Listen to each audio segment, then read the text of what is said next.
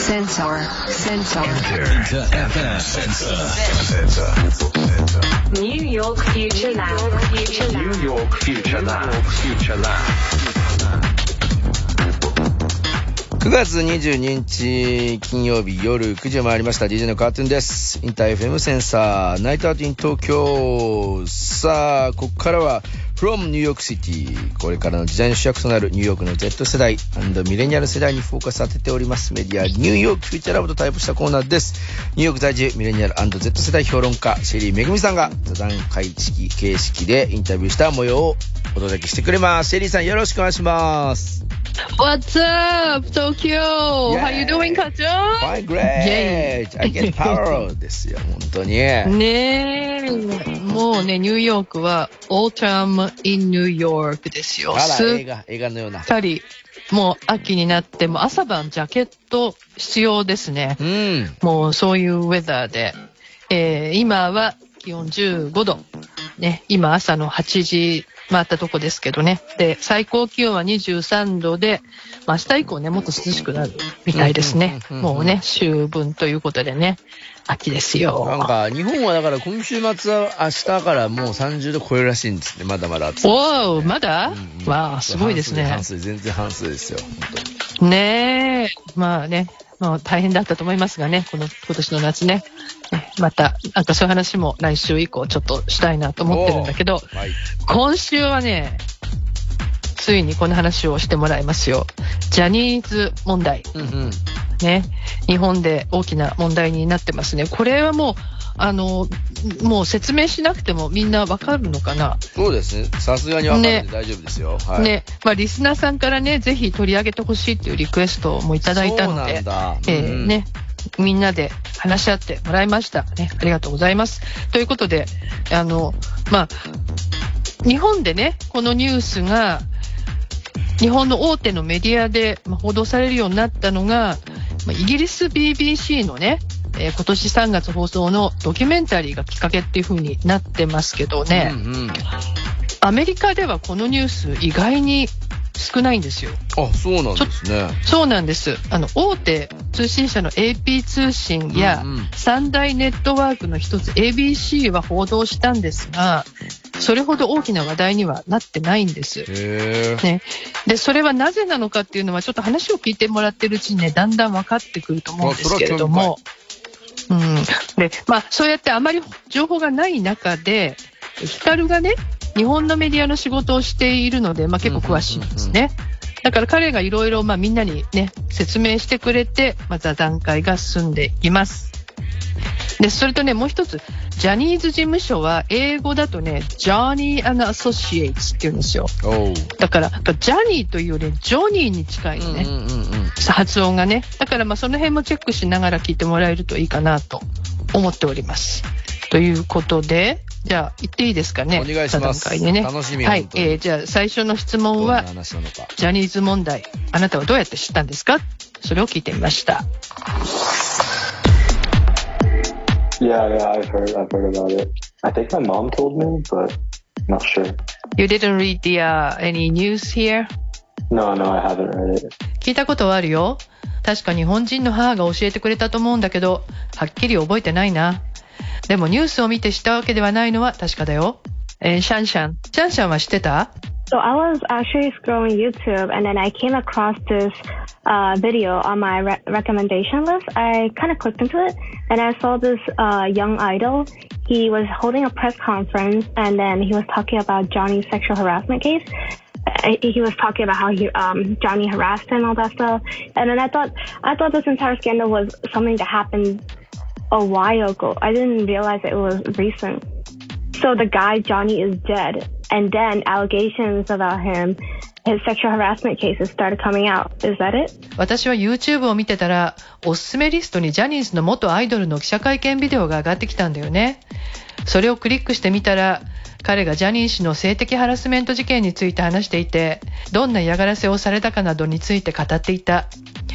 実はこれを見た時は、かなり前に起きたスキャンダルだと思っていて、今ヒカルの話を聞くまで、最近のことだと気づかなかった。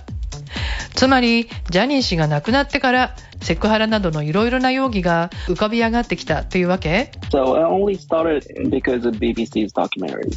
いや、そうではなく、記者会見よりも先に BBC のドキュメンタリーがあったんだ。それで日本でも多くの報道が始まったんだよ。And how did they know if Japan is such a conservative country? Even just talking about sexual harassment or rape, it feels very like negative. でもだったら BBC はどうやってそれを知ったの？日本はとても保守的な国だから性的ハラスメントやレイプについて話すだけでもすごくネガティブなんじゃないだから日本では報道されていなかったのではないの Whoever was part of the Johnny's associate wrote the book about it, did, uh, did some interview with the journalist and whatever. Uh, there was a court case and Johnny did lose once, I think, in 2004 or something. But because uh, those like mainstream like medias, like the TVs and whatever, don't want to lose the connection with Johnny's, they didn't really make any report about it. BBC がどうやって知ったかというとジャニーズの一員がそれについての本を書いたり何人かがジャーナリストのインタビューにも答えていたからなんだ。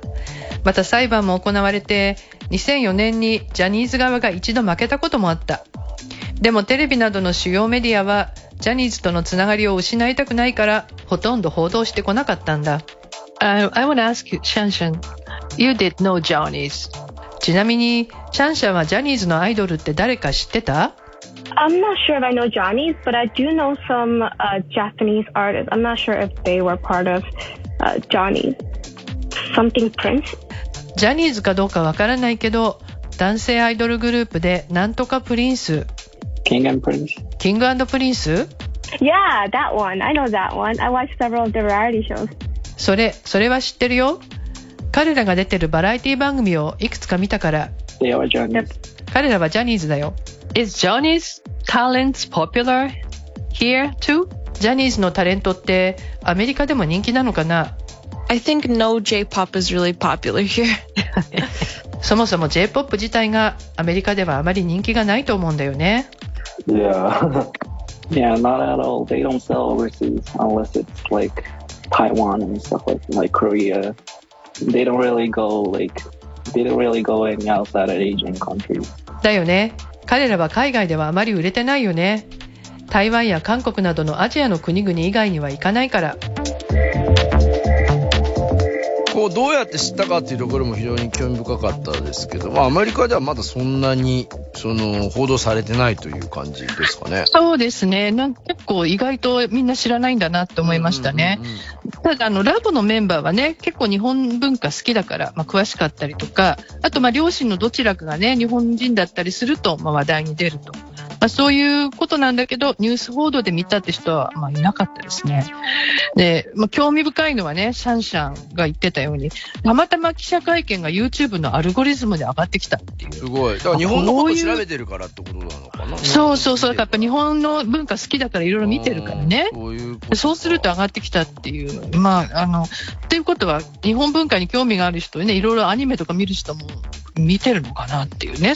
YouTube でこれ。また面白いですね、まあ YouTube のアルゴリズムでそこに、あの、まあ、でも、たくさん再生されてるからなんだろうな、日本ではね。うんうん、そうですね。まあ、なんかね、あの、じなんだろう、ジャパニーズアイドルとかね、うんそういう、あの、キーワードなのかなって思いますね。で、まあ、あの、そういうことでね、ジャニーズのアイドルが、まあ、ほとんどアメリカでは活動してないってこともあって、はいはい。まあ、四六時中日本で報道に接してる日本人と違って、まあ、あんまピンとは来てないわけですよ。うん、そんなね。感じしましたね。おうんね。で、まあ、あの、これはほら、皆さんがアメリカのニュースになかなかピンとこなかったりするのは、まあ、うん一緒と一緒かなとね、思いますね。で、じゃあ、ここでね、ラボのみんなが、このニュースを知って、まあ、どう感じたのかっていうのをね、聞いてみたいと思います。願いします。はい。Well, I feel like it's just Johnny's too. They have too much influence over the entertainment industry. So I'm sure like a lot of people and companies knew about it, but they couldn't really do anything because it was in their better interest to not say anything. ジャニーズはエンターテインメント業界でものすごく大きな影響力を持ってた。だから多くの人や企業がそれについて知ってたのに何も言わなかったのは、その方が自分たちの利益になると思ったからじゃないかな。for BBC to step out and talk about this, it made it a lot safer because there's nothing Japan or anyone from uh, the Japanese entertainment industry could do against a British social media platform. イギリス BBC が立ち上がって告発したのも彼らの立場はずっと安全だったからだよね。なぜっていくら日本のエンターテインメント業界でもイギリスのメディアに対しては何もできないから。 It's really sad that entertainment industry makes like they make money off these talented people, but they don't protect them in cases like this. It feels like like there's so many. It seems like there's so many victims, and I'm sure like somebody spoke up, but nobody was actually like taken seriously or like, and that somebody, a company from outside of Japan, like had to step in, and that's when like they were heard, and like he already passed away. すごく残念で悲しい。エンターテインメント業界は才能あるアーティストを使って収益を上げているのに、こういうケースでは彼らを守ることができなかった。多くの被害者がいて誰かが声を上げたかもしれないのに誰もそれを真剣に受け止めたり信用しなかったわけでしょ？そして海外のメディアが介入するまでは問題は解決されず分かった時にはすでに遅かったその人はもう亡くなってしまっていたから it's really it's just sad. And i feel like you see this a lot in like the entertainment industry like everywhere where like people abuse their power. Also like people are very desperate or like really trying to make it in the industry. And they feel like oh like they're getting abused or manipulated. Because also in the article it says something about how like nobody was surprised because everybody pretty much kind of knew about it but nobody was like surprised about it and that's like crazy to me that it happens in front of people's faces, but there's no like repercussions, there's no consequences. もう一つ BBC の記事で印象的だったのは日本では誰も驚かなかったほとんどの人がそれについて知っていたと書かれていたことこんなことが多くの人々の目の前で起こりやった人は何の制裁も受けず何の影響も受けなかったのが信じられない I just wonder, like, they're mostly male, and I guess, like, it kind of shows the discrepancy for male sexual abuse victims, maybe. Just because if it was, like, females, then it would be a lot worse, I think, than it is. But since it's males, it's kind of like, it might be a little different. Like, it would have come out earlier if it was females, maybe. I don't know. I'm not sure. It's all speculative, but. どうなんだろう性的虐待の被害者が男性だったというのが大きな要素だったという気がする性別による格差というかもし被害者が女性だったら問題はもっと早く表面化していたかもあくまで仮説だけどいやーまあこうすごくこうフラットな意見というかそのままちゃんとしっかり言ってくれてる感じですね。みんなが思ったことを言葉にしてくれる。そう。ね。まあ、あの、最後にね、メアリーが言ってた、まあ、あの、男性だったら、だから、なかなか、こう、表面化できなかったんじゃないかっていうね。うんうんそういう、これね、結構アメリカでも問題になっててね、男性が性的虐待を受けた場合って、男性らしさに対するこう社会的な見方とか固定観念があるからね、うん。あの、え今まさかあるわけないじゃないとか、あと、その男性自身も家族とか友達に打ち明けられなかったりね、まあ、言っても理解されなかったりすることがあるっていう、まあ、これは結構問題とはしてあるんですよ。そうですね。ね。で、えっと、まあ、なかなかこう、フラットなね、意見っておっしゃってたエンけども。ターテインメント業界はこういうことが、うんなんつうの、まかり通ってるみたいな、権力のね、あ乱用があったりとか、まあ、その、マインドそうそう虐待があったりとかみたいな話もね、ありましたね。そう、ミクアがね、言ってたんですけど、まあエンターテインメント業界ではどこでも同じことが起こってるよねって、まあ、言ってたのね。で、あの、まあ、権力を乱用する人がいるしと思うと、あと、こう、成功しようと必死になってる人をね、まあ、虐待したり、マインドコントロールしたりってこともよく起きてるんだよって。これはね、あほん僕ね、その AD でか何年か前にこうアムステルダム大学の講義であったけど、やっぱエンターテインメントは人を商品には、商品っていうか、まあ、人をね、扱うじゃないですか。だから、はいメンタルケアメンタル、マインドフルネス、それめちゃくちゃ大事だっていうふうに言ってました。じゃないと活動ができないし、だからそれに対して時間とか意識を人が、なんていうのかな、こうやることによってよりいいこの業界になっていくから、それが当たり前にならなきゃきゃダメだみたいなことを、やっぱりすごく言ってたんですよね。まあね、でもそれは本当にそうなんだけどね、なかなか逆のことが起きてますよね、本当に。逆のこと起きちゃってる。ねだから、やっぱりアメリカではね、こういうエンタメ業界の性的虐待に関しては、うん。まあ、ひどい事件、たくさん起きてますよ。あの、んさっき、まあ、これもミクワだったと思うんだけど、あの、才能をね、利用してるっていうまあ、搾考え方。そう。んだから搾取、搾取してる。だから本当はね、才能を、あの、なんていうの、伸ばしたり才能に、うん。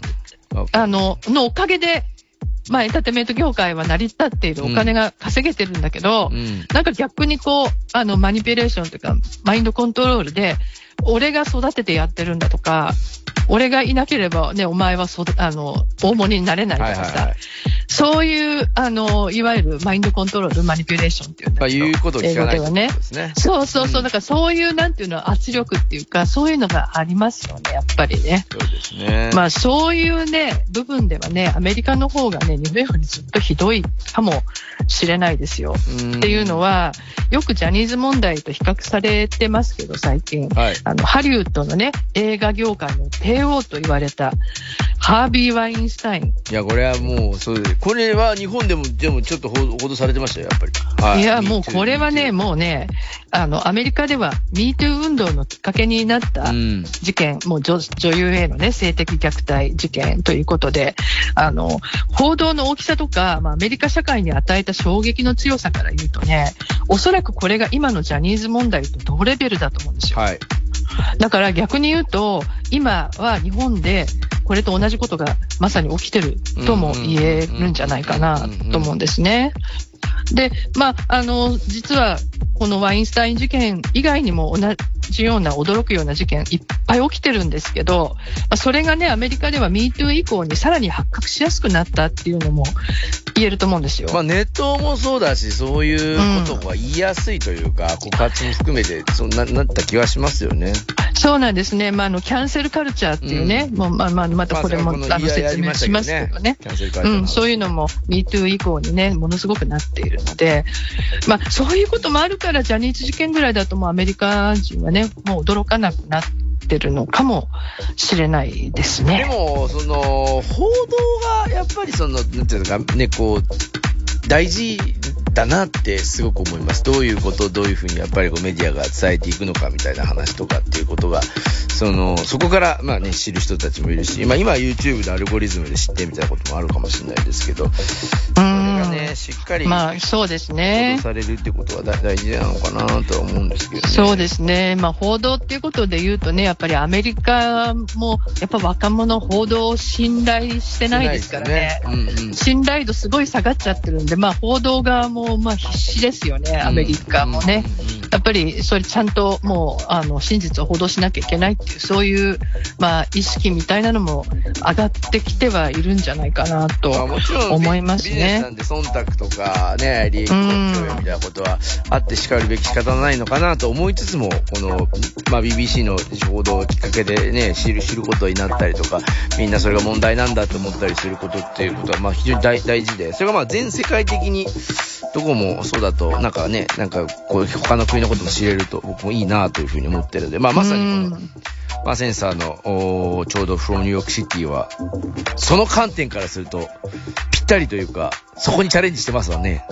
ああ、そうですよね。なんかそういうふうに言ってくれるとめっちゃ嬉しいんですけど、でも本当にまさにその通りで、まあいろんな考え方をね、あの、知ることっていうのは本当、まあ大事っていうか、あの、まあ当たり前のこと言ってますけどね。うんうんでもまあ当たり前のことが大事だったりするので、あの、まあ当たり前のことをね、言った方がいいのかなっていう、やっぱりそういうね、ことをしちゃいけないことはしちゃいけないわけだしねう。んうん。ね、やっぱり本当に人間のね、ピゲさん、ピンジージャン先輩のウィークリーワールドニュースってコーナーでも、やっぱこういろんなクラブが、世界のね、このやっぱり、なんつうかな、こうクラブ内で、その、性的虐待をしちゃいけないとか、ドラッグがレイプはそういうのをやっちゃいけないみたいな話がなってたりとか、昔はそういうのになんかされてもそんなこと言い出せなかったりとかそうだったけど、今こう言いやすくなった。言いやすくなってるわけじゃないけど、それが問題だ。